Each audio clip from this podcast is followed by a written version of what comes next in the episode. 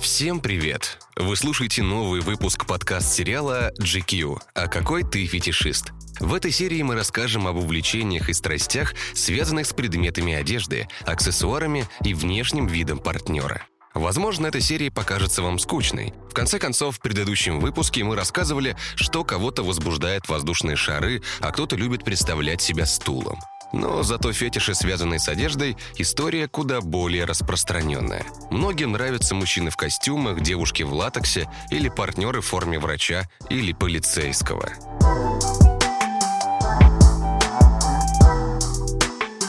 Я склонен считать, что у меня нет типажа или пунктиков, касающихся внешности партнера. Да, меня заводят девушки на каблуках. Мне будет приятно, если возлюбленная придет на свидание на шпильках. Но это все-таки не обязательный пункт романтической программы. Я смогу влюбиться в девушку в кроссовках или захотеть с ней секса.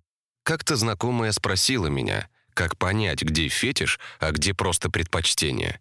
Я начал задавать вопросы друзьям и коллегам по поводу типажей и фетишей и сформулировал для себя следующие отличия. Если какая-либо вещь, особенности во внешности, аксессуар или элемент стиля является обязательной характеристикой партнера, то это фетиш. Так одна из наших слушательниц написала, что абсолютно все ее партнеры носили очки для коррекции зрения и были существенно старше нее. Запасть на мужчину без очков она просто не могла. Он не казался ей сексуальным и симпатичным, даже если был богатый, умный и красивый. И помимо этого, во время секса она просила мужчин не снимать очки. Так партнер заводил ее сильнее. Все-таки это уже не просто предпочтение и не просто типаж, это фетишизм. Вы не можете контролировать свое увлечение, идти против страсти, игнорировать свое возбуждение или его отсутствие. Вас заводят только люди в конкретные вещи или одевающиеся в определенном стиле. Вот, например, какую историю нам рассказала другая наша слушательница и читательница. «У меня фетиш на медицинские перчатки. Знаю, что это странно, но фетиш на то и фетиш. Поняла я это, когда один из моих партнеров делал уборку в резиновых перчатках и в процессе не удержался и захотел как можно скорее заняться любовью. Когда я поделилась этим необычным открытием насчет себя со своими друзьями, они сказали, что это очень странно, так как первая ассоциация с медицинскими перчатками — это, конечно, врач, а врачи — это не всегда приятно. После того, как я приняла свой фетиш на медицинские перчатки, стала больше читать на эту тему и обратилась к старому доброму Фрейду.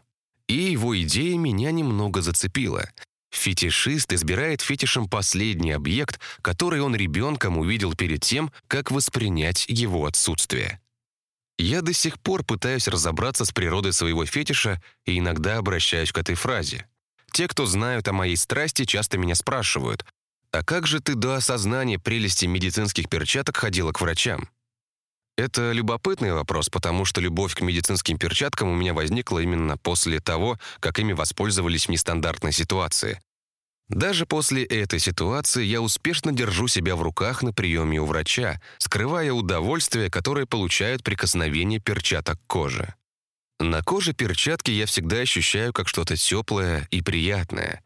К тому же мне нравится, что между мной и тем, кто меня касается, есть какой-то барьер, но при этом слияние все-таки есть. Еще один момент, на который хочется обратить внимание, заключается в том, что мало кто из партнеров был готов разделить со мной мою тягу к медицинским перчаткам. Как я и писала выше, у многих сразу возникают неприятные ассоциации с врачами. Да и вообще фетиши, к сожалению, до сих пор воспринимаются как что-то совсем ненормальное.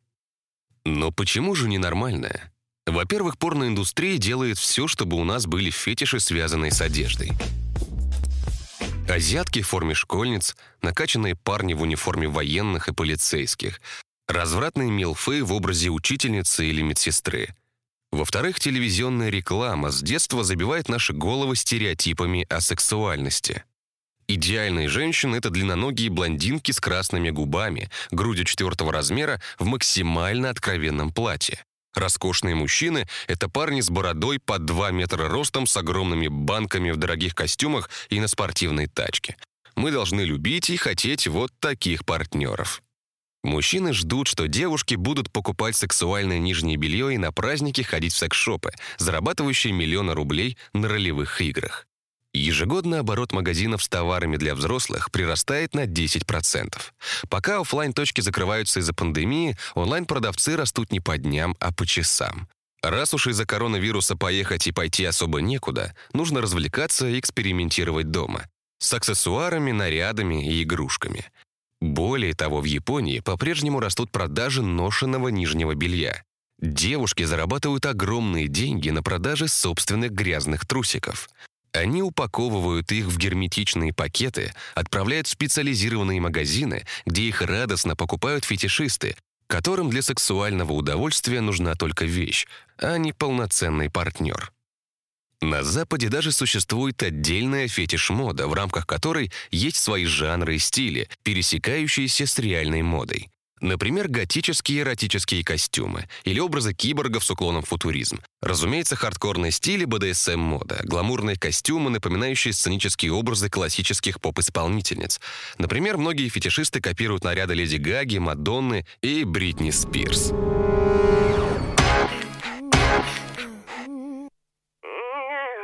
Миллионы мужчин возбуждаются при виде девушек в мокрой одежде. Обожают наблюдать за тем, как женщины борются в грязи и пачкаются, надеются, что их партнер хотя бы раз нарядится в латекс с ног до головы или примерит на Хэллоуин образ сексуальной кошечки. Нет ничего криминального в том, что вас заводят девушки в чулках или парни в армейских ботинках. Если у вас и вашего партнера совпадают интересы и вкусы, то все абсолютно в порядке. И тут возникает логичный вопрос. Когда, как и где правильно рассказать о своем фетише партнеру? Инструктируют наши эксперты. Прежде всего, для того, чтобы начать говорить с партнером да, о своем фетише, вы должны ну, чувствовать достаточно близкий контакт, доверие, ну и вот должно быть ощущение безопасности рядом с партнером. Это проверочный триггер. Если сложно говорить на какую-то тему, скорее всего, ты проваливаешься в детскую травму. Почему я не могу это сказать? Потому что я окажусь плохим сыном или плохой дочерью для своей мамы, стыдной, постыдной дочерью, постыдным сыном. И тогда мне сложно об этом говорить. И желательно, чтобы разговор был э, вне сексуальной зоны, то есть не в кровати, не перед сексом, не после секса, а на нейтральной территории.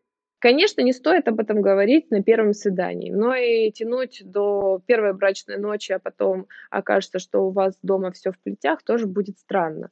Э, это уникальный рецепт для каждого человека, когда комфортно сказать, но сказать точно нужно. Да, вот тут вспоминается секс в большом городе, как, а, в общем-то, все было прекрасно и все хорошо. И в тот момент, когда они лежали в кровати, он ей начинает говорить о том, что, дорогая, все ли тебе хватает. Э, она говорит, да, но у нее действительно все было прекрасно с ним. У тебя есть желание, которого я пока не осуществил? Нет, все чудесно. Я должен знать, как сделать тебя счастливой. Я уже счастлива. А у тебя есть желания, которых я не осуществила? Нет. Разве что... Говори. Я хотел бы, чтобы мы вместе встали под душ. Чтобы мы вымыли друг друга. Это здорово. А потом ты бы на меня помочилась. То есть они лежат в кровати, а ситуация полной расслабленности, и тут внедряется вот это его желание, оно, и, оно ее очень сильно испугало, и она потом а, ну, все время покрывалась потом, да, а только эта идея приближения там какого-то контакта или ванны, звук воды ее напрягал. Фетиши, кинки, секс, условные девиации — это всегда четкая договоренность, точно договоренность, что я тебе сегодня отшлепаю пять раз, а не шесть раз. Поэтому тоже важно обращать внимание, с кем вы хотите пойти в секс, с кем вы хотите поэкспериментировать. Если у вас есть близость, доверие, чувство безопасности, то, пожалуйста, договоритесь с партнером, выделите время для разговора. Ну а если же вы ощущаете, что этой безопасности нет, доверия не хватает, то тогда все-таки лучше да, лучше, может быть, даже взять помощь, сходить действительно к сексологу и узнать, что вам мешает наладить такое близкое доверительное партнерство. Хотя я всегда советую почти в каждом подкасте экспериментировать и выходить за рамки комфорта и привычки. Да, вам нравится, когда девушка с ног до головы облачается в латекс. Но вдруг, если она сбросит эту синтетическую кожу, вы все равно возбудитесь, а секс окажется ничуть не хуже. Я думаю, что человек должен управлять фетишем, а не позволять фетишу управлять собой.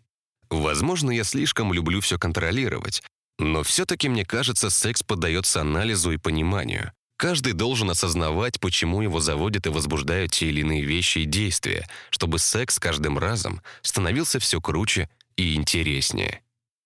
Не бойтесь фетишей, связанных с одеждой. В конце концов, весь мировой кинематограф воспевают подобный фетишизм. Сплошные девушки-кошки и чудо-женщины в сексуальных нарядах, спартанцы и спортсмены в трико и латах, культ ролевых игр и романтических нарядов на праздники и по выходным. Буквально каждое второе произведение массовой культуры кричит нам, что иметь гениталии и нравиться друг другу недостаточно, чтобы случился секс. Якобы надо постараться и принарядиться, чтобы половой акт получился достаточно страстным и интересным. Пожалуй, каждая подростковая комедия, рамком или сериал о молодежи поддерживают подобные стереотипы. Но на самом деле совершенно плевать, какие стереотипы и нормы навязывает общество. Ориентируйтесь только на свои желания и запросы и обсуждайте их с партнером, потому что взаимное согласие – оплот хорошего секса. Если вам кажется, что в вашей интимной жизни или в ваших увлечениях есть что-то странное, как будто бы ненормальное, отправляйтесь к специалисту. Не пытайтесь проработать свой фетиш с друзьями в соцсетях или на форумах. Наша слушательница, историю которую я рассказал чуть раньше, права, что мир слишком боится фетишей. Если ваш фетишизм никак не мешает вам жить, нет смысла отказывать себе в удовольствии заняться сексом, например, с девушкой в костюме кошечки или образе медсестры.